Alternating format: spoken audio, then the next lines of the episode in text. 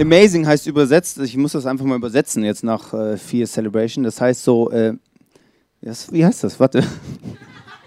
es sprengt mein Gehirn. Also ist einfach unfassbar, das, das, das geht nicht in meinen Kopf rein.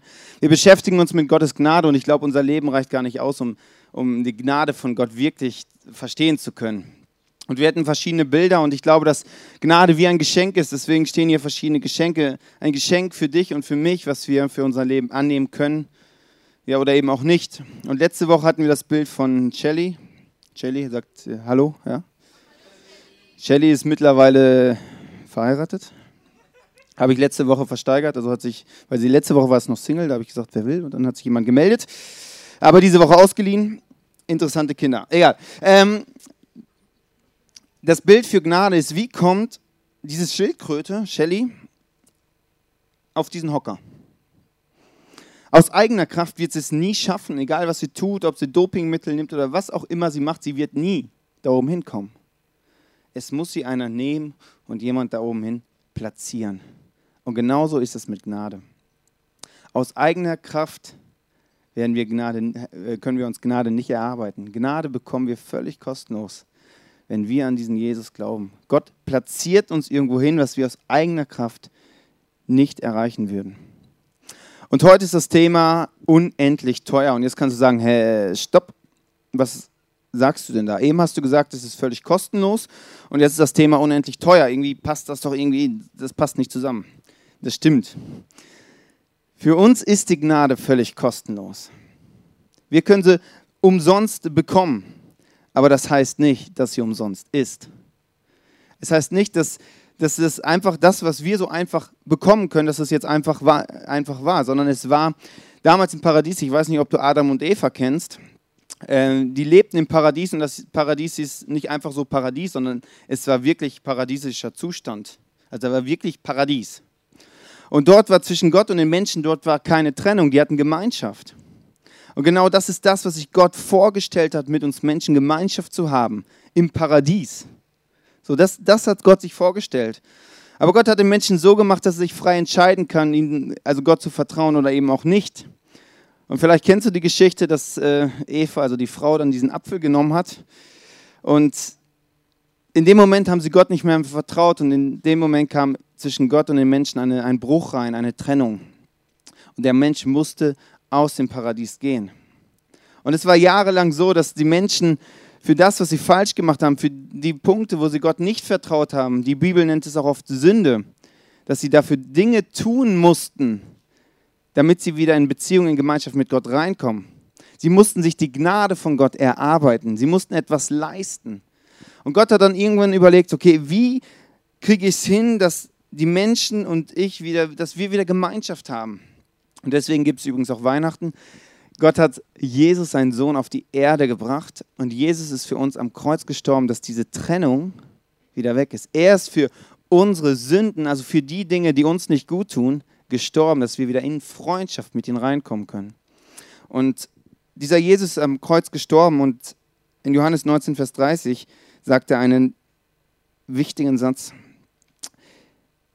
Es ist vollbracht. Dann ließ er den Kopf sinken und starb. Es ist vollbracht, sagt Jesus an diesem Kreuz. Was meint er damit? Das Bild, ganz einfach. Es ist vollbracht. Der Mensch kann wieder platziert werden. A platziert werden in den Himmel und A platziert äh, oder B platziert werden in eine Freundschaft mit diesem Gott. Es ist vollbracht. Wir haben wieder die Möglichkeit, in eine Freundschaft mit Gott reinzukommen. Wir haben wieder die Möglichkeit, Heilung für unsere Verletzungen zu erfahren. Wir haben wieder die Möglichkeit zu erkennen, was Gott für Pläne für unser Leben hat. Wir haben wieder die Möglichkeit, in unserem Leben aufzublühen. Und dieser Satz, es ist vollbracht, heißt, für uns ist wieder Gnade einfach empfangbar. Wir müssen an Jesus glauben und dann werden wir platziert, hier oben wie die Shelly, hier auf diesen Hocker. Da unten wird sie nichts sehen, hier oben sieht sie alles. Das ist das Bild von Gnade. Wir bekommen etwas, was wir eigentlich nicht verdient haben. Es ist auch egal, wie viel Gutes du machst. Wenn du sagst, okay, ich bin doch so ein guter Mensch, jetzt muss ich mir das doch verdient haben. Du wirst nie so viele gute Sachen machen können, dass du dir Gnade verdient hast. Jesus, Jesus ist am Kreuz gestorben, egal wie viel Gutes du machst, egal wie viel Schlechtes du machst. Und du kannst Gnade missbrauchen. Du kannst 5000 Mal das gleiche falsch machen. Immer und immer und wieder. Aber wenn Gott dich einmal dahin platziert hat, dann bringt sich nichts von da wieder weg. Gott vergibt dir auch ein 5000. Mal. Das ist nicht das Problem. Das Ding ist, dass es nicht sinnvoll ist. Weil wenn ich an diesen Jesus glaube, wenn ich mich platzieren lasse, möchte ich das Beste aus meinem Leben rausholen. Dann machen einfach mal gewisse Dinge keinen Sinn für mein Leben. Gnade ist kostenlos, aber nicht billig. Das ist ein großer Unterschied. Oft haben wir gerade in Deutschland das Problem, was nichts kostet, ist halt auch nichts wert. Also wenn ich was umsonst haben kann, dann ist das irgendwie so der Rest, der überbleibt. Und das ist auch das Problem am Christentum. Viele haben ein Problem damit, weil sie müssen ja einfach nur glauben. Dann bekommen sie was. Nicht mehr. Du, du musst nichts machen. Und das ist oft das Problem, weil wir Menschen denken, ja, wir müssen doch etwas tun, damit wir etwas bekommen. Und dieses Denken ist sehr stark in uns drin. Gnade ist nicht billig, sie ist kostenlos. Und wir müssen aufpassen, gerade wenn du schon länger mit Gott unterwegs bist, dass diese Gnade nicht für dich billig wird. Dass du denkst, ja, ach Gott ist da easy, der verzeiht mir eh. Ist völlig kein Problem. Du musst wissen, was hat Jesus da erlitten für uns. Am Kreuz, gestorben für uns. Es, wir müssen aufpassen, dass diese Gnade nicht an Wert verliert für unser Leben. Ich möchte jetzt einen Interviewgast auf die Bühne bitten, der wird aus seinem Leben erzählen, der wird Situationen erzählen, wo er Gottes Gnade ganz praktisch erlebt hat. Und du kannst einfach mal in dein Leben schauen, wo gibt es vielleicht ähnliche Situationen, wo du vielleicht Gott erlebt hast. Vielleicht bist du hier zum ersten Mal und äh, hast keine, also Gott ist irgendein Gott für dich, aber du hast keine Freundschaft wirklich mit ihm. Du kannst ja auch mal in deinem Leben schauen, wo gibt es vielleicht Momente, wo Gott dich bewahrt hat. Jetzt möchte ich einen Mann auf die Bühne bitten. Sein Vorname ist Hardy, sein Nachname ist Hartmut. Ein Riesenapplaus für Hardy Hartmut.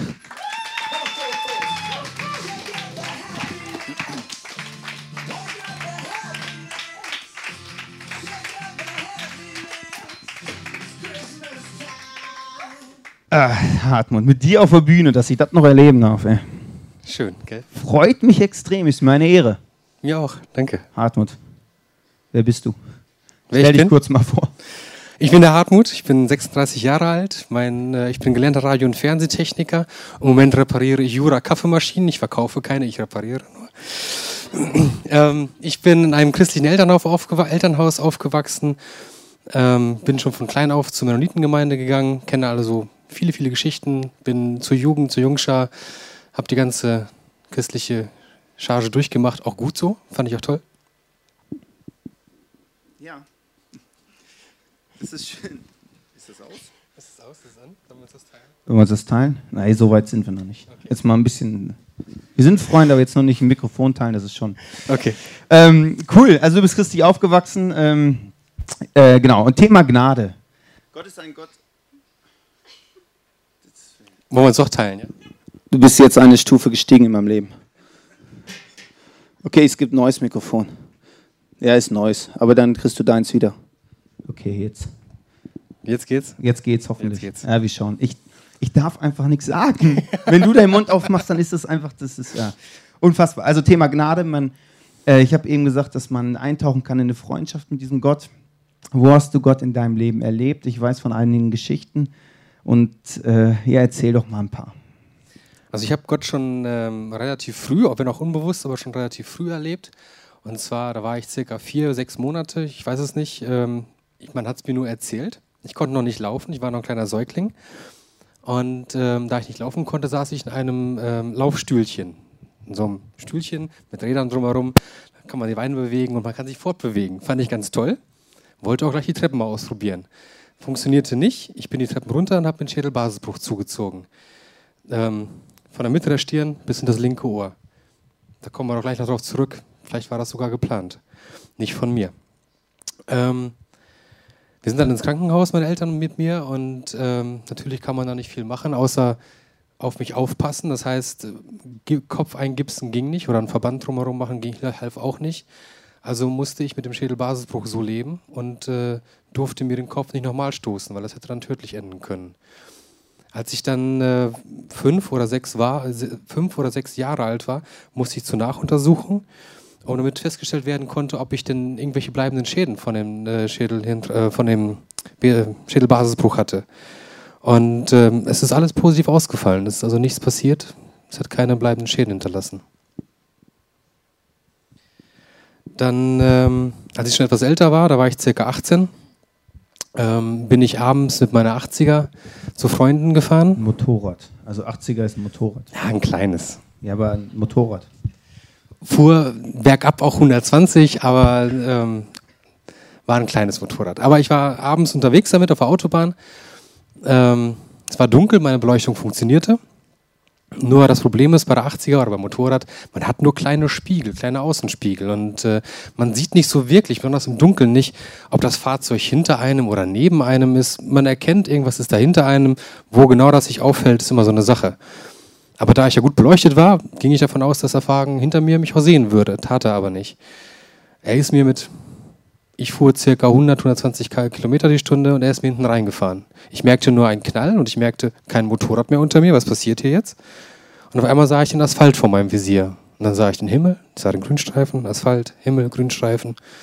Da mir, das aber doof. Will ich mal aufstehen. Stecke meine Hand aus, merke, wie meine Hand den Boden berührt, merke, wie mein Körper den Boden verlässt, über meinen gestreckten Arm fliegt. Und ähm, Dauert eine Weile, ich schlage auf, mein Kopf berührt den Asphalt oder den, mit dem Helm.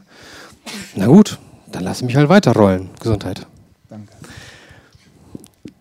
Irgendwann bin ich zum Liegen gekommen und äh, dachte mir, okay, Beine funktionieren, Körper, Arme, oh, Hand, nee, da ist die Haut weg. Egal, stehen kann ich, alles klar.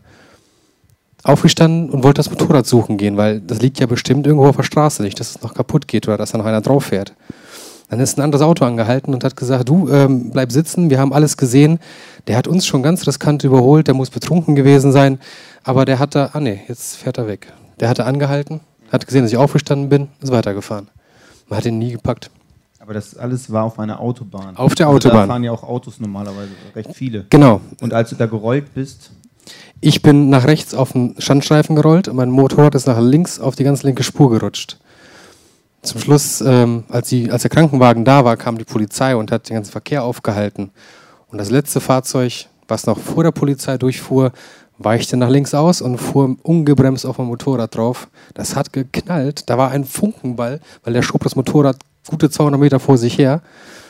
Das sah schon schön aus, wenn es nicht mein Motorrad gewesen wäre. Wir sind dann ins Krankenhaus und ähm, der Arzt untersuchte mich und fragte mich dann irgendwann, was denn passiert wäre.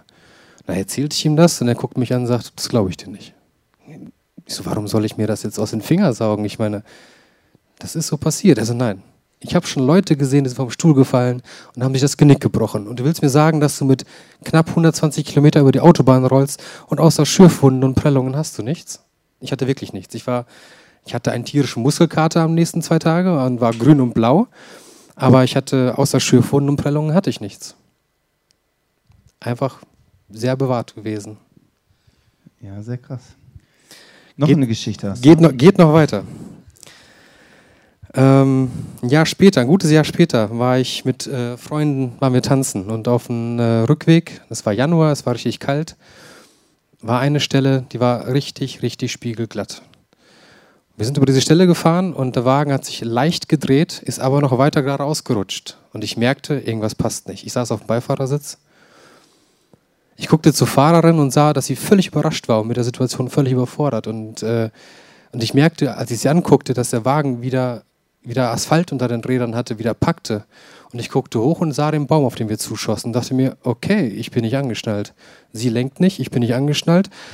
Schaffe ich nicht mehr? Na gut, halte ich mich fest. Eine Hand Armaturenbrett, andere Hand äh, Türgriff. Und dann sind wir ungebremst mit 70 ungefähr in diesen Baum gerauscht. Und ähm, ich bin zum Glück nicht vorn durch die Windschutzscheibe gegangen. Ich habe aber den Türgriff rausgerissen und mit meiner Stirn das Armaturenbrett zerschlagen. Und ähm, die Fahrer, wir saßen zu fünft im Auto, alle nicht angeschnallt, total blödsinnig. Die hinter mir lag auf mir drauf, weil die Sitze nach vorne geklappt und abgebrochen waren. Ich machte die Tür auf, sie fiel über mich rüber raus. Ich guckte sie an, wollte fragen, ob sie in Ordnung ist. Und sie fing das Schreien an, kriegte ganz große Augen und schrie mich an. Ich dachte, okay, wenn sie schreien kann, geht's ihr gut ähm, drehte mich um und sah, dass die Fahrerin nicht so gut aussah. Die hang mit dem Kopf in der Windschutzscheibe und mit dem Bauch auf dem Lenkrad. und ähm, dachte mir, das sieht nicht gut aus. Er hat auch nicht reagiert. Und dann habe ich meinen Kumpel, der saß hinten, gefragt, wie es ihm geht. Und er sagte, jo, geht gut, mein Fuß tut weh. Ich so, kannst du laufen? Er, nein. Ist alles klar, ich hole Hilfe, du kümmerst dich um die Fahrerin. Dann bin ich losgelaufen. Das war in so einem Waldstück. Das nächste Haus war irgendwie 100 Meter entfernt. Und äh, das, das Stück, wo wir gerutscht sind, das war so spiegelglatt, ich konnte kaum stehen. Aber naja, ich bin gelaufen und äh, dachte mir, ich kann doch nicht so, so schwitzen. Ich, mir, mir tropfte es von der Nase und vom Kinn. Ich dachte, das kann doch nicht sein. Na egal, ich zum Haus, stehe vor der Tür, klingel und sehe, es ist kein Schweiß. Ich war am Bluten. Ich hatte eine dicke Platzwunde an der Stirn. Deswegen hat mich die Freundin, die hinter mir saß, auch so geschrien, weil die gesehen hat, wie das Blut mir übers Gesicht strömte. Und dann ähm, es war ungefähr circa drei Uhr morgens, denke ich mal, ging die Tür auf und ich sah nur einen Mann mit so großen Augen mich anschauen und sagte, was ist passiert? Ich so, wir haben einen Unfall, rufen Sie den Krankenwagen. Welche Nummer? Der 112. Ähm, ich muss fürchterlich ausgesehen haben. Ich habe mich nicht gesehen. Ich weiß nur, ich habe nur gemerkt, wie das Blut über mein Gesicht lief. Ähm, ja, die Fahrerin hatte nicht ganz so viel Glück wie wir anderen. Ähm, die Fahrerin hatte sich die Milz zerrissen, die musste operiert, notoperiert werden, aber hat alles gut überstanden. Ähm, mein Kumpel hatte sich den Fuß gebrochen, die andere hatte sich die Hand gebrochen, die nächste hatte nur einen dicken blauen Fleck und ich halt die Platzwunde an der Stirn. Ansonsten hatten wir nichts. Also das war mit 70 ungebremst, alle unangeschnallt. Das hätte auch ganz anders ausgehen können. Drei krasse Geschichten. Also es hätte jedes Mal auch tödlich ausgehen können. Auf jeden Fall. Und irgendwie wurdest du da bewahrt, beziehungsweise hast Gottes Gnade erlebt. Und ich weiß nicht, ob du solche Situationen kennst, äh, vielleicht so, so krasse Situationen, vielleicht auch Situationen, wo es haarscharf ähm, an einem Unfall vielleicht vorbeigegangen ist. So Dinge, wo man sagt, okay, oh, das hätte auch anders ausgehen können. Und ich glaube, dass wenn wir uns da bewusst sind, okay, woran könnte es liegen, dass er vielleicht ein Gott ist, der, der genau da auf uns aufgepasst hat oder genau da geschaut hat, ja, dass es gut kommt. Ich glaube, dass es eine Dankbarkeit in uns auslöst. Drei Geschichten, wo, wo man echt leicht sagen kann, oh Gott, danke, du bist ein gnädiger Gott, das ist super, was du in meinem Leben machst. Aber es gibt ja auch manchmal Situationen, da ist es nicht so leicht. Da passieren Dinge, wo man denkt so hinterher, äh, Gott, wieso hast du das zugelassen? Wieso hast du das, verstehe ich jetzt nicht. Und ich weiß von einer Geschichte aus deinem Leben, da hast du genau das erlebt, wo, wo du dich gefragt hast, Gott, wie kannst du das zulassen in meinem Leben? Magst du uns auch davon erzählen? Gerne. Das war ein Jahr nach dem anderen Autounfall, von dem ich gerade erzählt habe. Und äh, es fing eigentlich ganz harmlos an. Mein äh, bester Freund und ich, wir haben montags mal zusammen mit Freunden Karten gespielt. Und äh, danach hatten wir vor, noch ein Bierchen zu trinken, hatten aber gar nichts da, sind zur Tankstelle gefahren. Ich wollte bei ihm übernachten und dann nächsten Morgen ganz chillig aufstehen. Auf dem Weg zur Tankstelle bin ich eine langgeschickte Linkskurve gefahren. Ähm, daran kann ich mich noch erinnern. Ich kann mich dann an nichts weiter erinnern, weil ähm, ja, ich kann mich nur an, an die Polizeiberichte halten. Wir sind die, Links, die Linkskurve reingefahren und ich muss dann was ausgewichen sein. Auf jeden Fall bin ich in die Gegenfahrbahn reingelenkt, beim Zurücklenken ins Schleudern gekommen, mit, dem, mit der Fahrradtür in ein parkendes Auto gerutscht und wir haben uns überschlagen. Sind über eine Hecke geflogen und einen halben Meter neben dem Gastank auf dem Dach gelandet. Der Aufprall war so hart, dass die ähm, dass die Anschnallgurte aus dem Bodenblech gerissen wurden und wir im Himmel vom Auto lagen. Der Besitzer von dem Haus, in dessen Auto ich reingerutscht war, hatte den Knall gehört, kam raus und suchte uns, fand uns aber nicht. Wollte schon wieder reingehen, sah dann aber, dass sein Auto, ich hatte sein Auto in den parkenden oder in einen Baum äh, geschoben, wovor das Auto parkte. Somit hatte es von hinten und von vorne eine Beschädigung. Das war auch total schaden. Als er das gesehen hat, fing er an, mehr zu suchen und fand uns dann hinter der Hecke, die war irgendwie über zwei Meter. Hat dann den Krankenwagen gerufen und äh, ich hatte dann das Vergnügen, mit dem Polizisten zu sprechen, der als erstes am Unfallort da war und der mich dann aus dem Auto gezogen hatte. Er meinte, er weiß nicht, wer es war. Es war jemand mit einer Lederjacke, das war ich. Ähm, und er sagte, der Typ hat nicht überlebt. Ich sagte, doch, das war ich. Und äh, ich kam dann ins Krankenhaus und ähm, ich wurde notoperiert, weil meine, meine Milz zerrissen war und ich drohte zu verbluten. Dazu kam, dass äh, meine Lungen nicht gearbeitet haben und voll Blut liefen. Und äh, neben dem hatte ich mir noch das Schlüsselbein gebrochen, fast alle Rippen links, einige Rippen rechts, das, die Hüfte hatte ich mir gebrochen, den Fuß hatte ich mir gebrochen. Ich hatte ein Schädelhirntrauma zweiten Grades mit zehn großen Einblutungen im Gehirn und unglaublich vielen kleinen. Aber das Schlimmste war, dass ich nicht geatmet habe. Und ähm, man hat mich dann ins künstliche Koma gelegt, hat mich künstlich beatmet und nach drei Tagen fing ich dann wieder an mitzuatmen. Nach fünf Tagen konnte ich selbsttätig atmen. Da holte man mich wieder raus, gab mir aber so viel Morphium, dass ich mich an die zehn Tage, wo ich auf Intensivstation war, also bei Bewusstsein, an nichts erinnern kann. Also ich habe am letzten Tag gemerkt, dass ich zwei Wochen neben meinem Fenster liege. Das habe ich vorher nicht gesehen. Ähm, am letzten Tag kam auch äh, auf der Intensivstation kam auch äh, ein Arzt zu mir, um meine Gehirnfunktion zu überprüfen, um zu wissen, ob ich noch mich daran erinnern kann, wie ich heiße, äh, wie meine Geschwister heißen, ob ich weiß, wo ich bin. Ich konnte ihm das fast alles beantworten. Er hat mich auch gefragt, wie die Krankenschwestern und Kranken äh, und die Pfleger hießen, aber die haben sich mir nie vorgestellt. Die kannten mich ja schon fünf Tage, als ich da aufgewacht bin. Ähm, auf jeden Fall sollte ich dann die Zahl 100 nehmen, sagte er mir, sieben abziehen, ihm das Zwischenergebnis sagen, dann wieder sieben abziehen und so weiter. Er wusste wohl nicht, dass ich kurz vorher wieder eine Dosis Morphium bekommen hatte und ich gerade anfing, mich nicht wirklich konzentrieren zu können. Und ähm, 94 ging noch, äh, 93 ging noch, 84. Und 84? Jetzt geht schon wieder los. Egal. Ähm, auf jeden Fall, die ersten beiden Zahlen konnte ich ihm noch richtig sagen und dann ging es völlig daneben. Und ähm, er guckte mich nur an und meinte, okay, alles klar. Ist rausgegangen, sagte zu meinen Eltern, das wird nichts mit dem Jungen. Er soll froh sein, dass er leben kann, aber die Gehirnschäden kriegt er nicht mehr weg. Es war nicht so. Ähm, ich war nur unter Morphium und ähm, ähm, ich kam auf die normale Station, wurde dann nochmal operiert an der Hüfte. Ähm, ich habe dann ziemlich schnelle Besserungen oder Verbesserungen in meinem, äh, bin ziemlich schnell besser, gesünder, gesünder geworden, sodass ich nach zwei Wochen normaler Station, also vier Wochen Krankenhausaufenthalt, in die Reha-Klinik entlassen werden konnte. Am Tag, bevor ähm, ich in die Reha-Klinik entlassen wurde, gab es nochmal Chefarztvisite. Da kam der Stationsarzt mit dem Chefarzt bei mir ins Zimmer ich lag mit sechs Leuten aufs Zimmer, wir waren zu sechst, und erzählte von jedem, wie der Patient heißt, was für eine Krankengeschichte er hat, was gemacht wurde, wie der Verbesserungszustand ist und so weiter. Und ich dachte mir, oh, das kann bei mir aber lange dauern, bis er bei mir fertig ist. Dann kam er zu mir ans Bett und sagte, das ist Herr Wall. Ich dachte jetzt, okay, wo bleibt der Rest? Da kam nichts weiter. Der Chefarzt guckt mich an und sagt, Sie sind Herr Wall? Das glaube ich Ihnen nicht.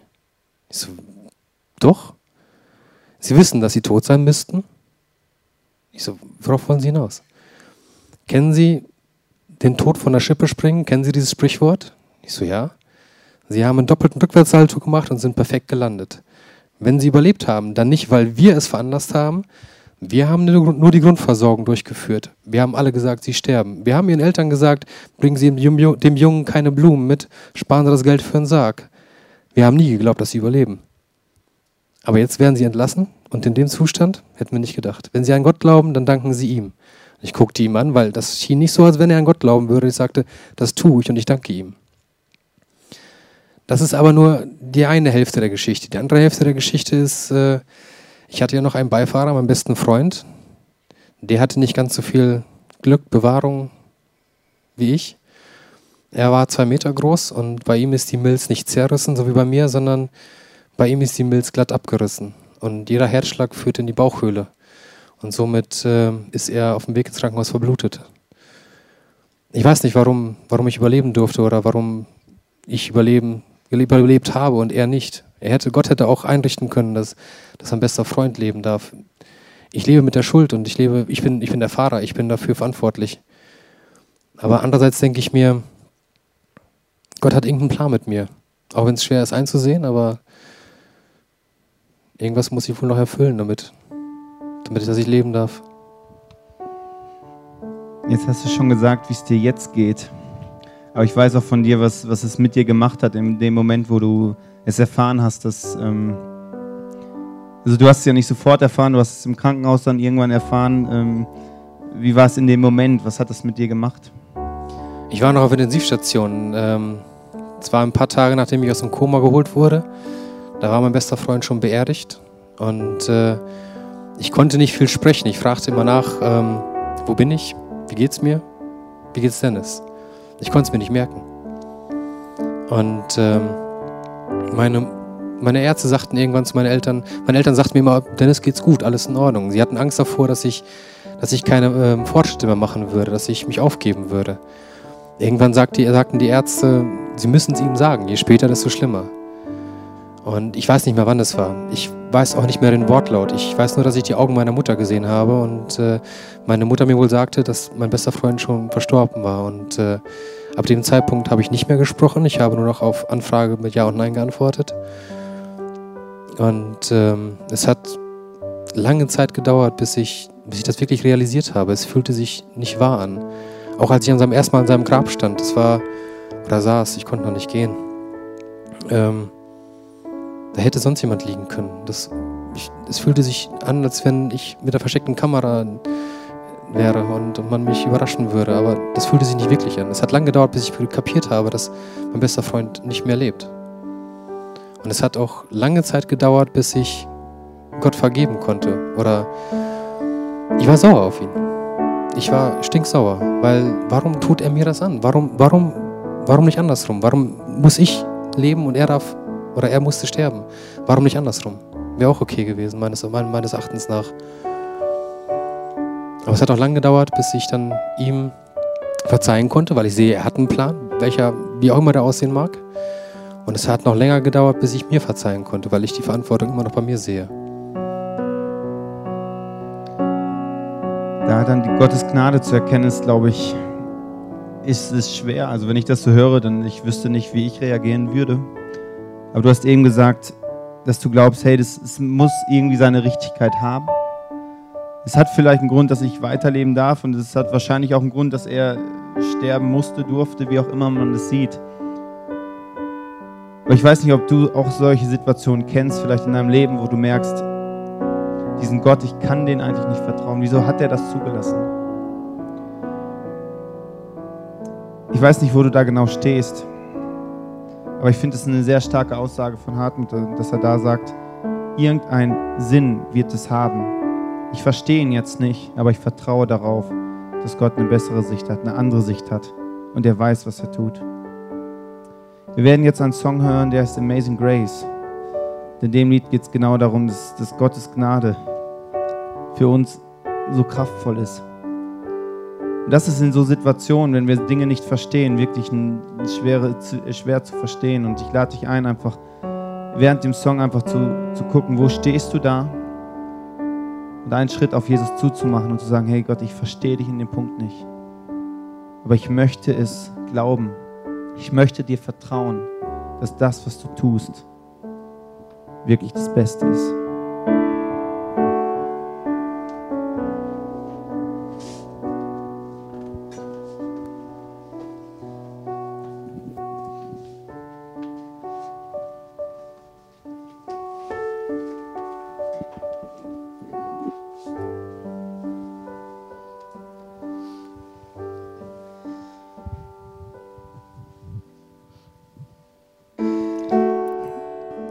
Lied John Newton 1745 geschrieben, nachdem sein Leben eine große Wendung nahm. Er war vorher ein, ein Sklavenhändler, er war Kapitän auf einem Schiff und verkaufte Sklaven. Und dann kam der Tag, als er in Seenot geriet. Und wie durch ein Wunder überlebte er und die ganze Besatzung des Schiffes. Und danach schrieb er diesen Song. Danach fing er an, für Sklaven zu kämpfen, dass, dass Sklaverei verboten wird. Und vielleicht ist es genau heute für dich diese Wendung dran. Vielleicht gibt es da die Themen in deinem Leben, wo du, wo du Gott noch nicht verstanden hast. Vielleicht ist da heute diese Wendung dran, zu sagen, Gott, ich vertraue dir. Vielleicht ist der erste Schritt dran, zu sagen, Gott, ich vertraue dir das allererste Mal. Du hast bis jetzt in keinem Bereich Gott vertraut und da einfach mal eine Wendung zu geben, zu sagen, Gott, ich möchte einen Schritt auf, zu, auf dich zugehen. Ich möchte erleben, was es heißt, eine Freundschaft mit dir zu leben. Ich möchte es ausprobieren. Ich weiß nicht, welche Wendung bei dir dran sein könnte, aber ich möchte dich herausfordern zu schauen, wo es sein könnte und einen Schritt weiter zu gehen. Einen Schritt Gott mehr zu vertrauen. Auch wenn da Dinge sind, die wir nicht verstehen können. Aber ich glaube, dass Gott eine andere Sicht hat. Aber dazu gehört Vertrauen. Dafür möchte ich beten. Jesus, ich danke dir, dass du auf die Erde gekommen bist. Dass du für mich gestorben bist, dass ich in Beziehung, in Freundschaft mit dir leben darf. Dass da nicht die Trennung zwischen mir und dir ist. Und für die Fehler, die ich in meinem Leben tue, immer irgendwie was machen muss, dass es am Ende eh irgendwie so passt, aber nie wirklich gut ist. Ich danke dir, Jesus, dass du es mir so leicht machst, da reinzukommen, was du für mein Leben geplant hast. Und ich frage mich manchmal, was bist du für ein Gott, der seinen Sohn auf die Erde bringt? Wegen mir, wegen einer Freundschaft mit mir. Und das begreife ich nicht, das übersteigt alles all mein Denken. Aber das zeigt mir, dass du ein Gott bist, den ich vertrauen kann. Auch wenn in meinem Leben Situationen, Dinge sind, die ich einfach nicht verstehe, zeigt es mir, ich darf dir vertrauen, weil ich merke, du gibst alles für mich. Um diesen Zustand des Paradieses wiederherzustellen, wo du und ich Gemeinschaft haben. Es geht dir nur um das, nicht mehr. Und hilf mir dir zu vertrauen.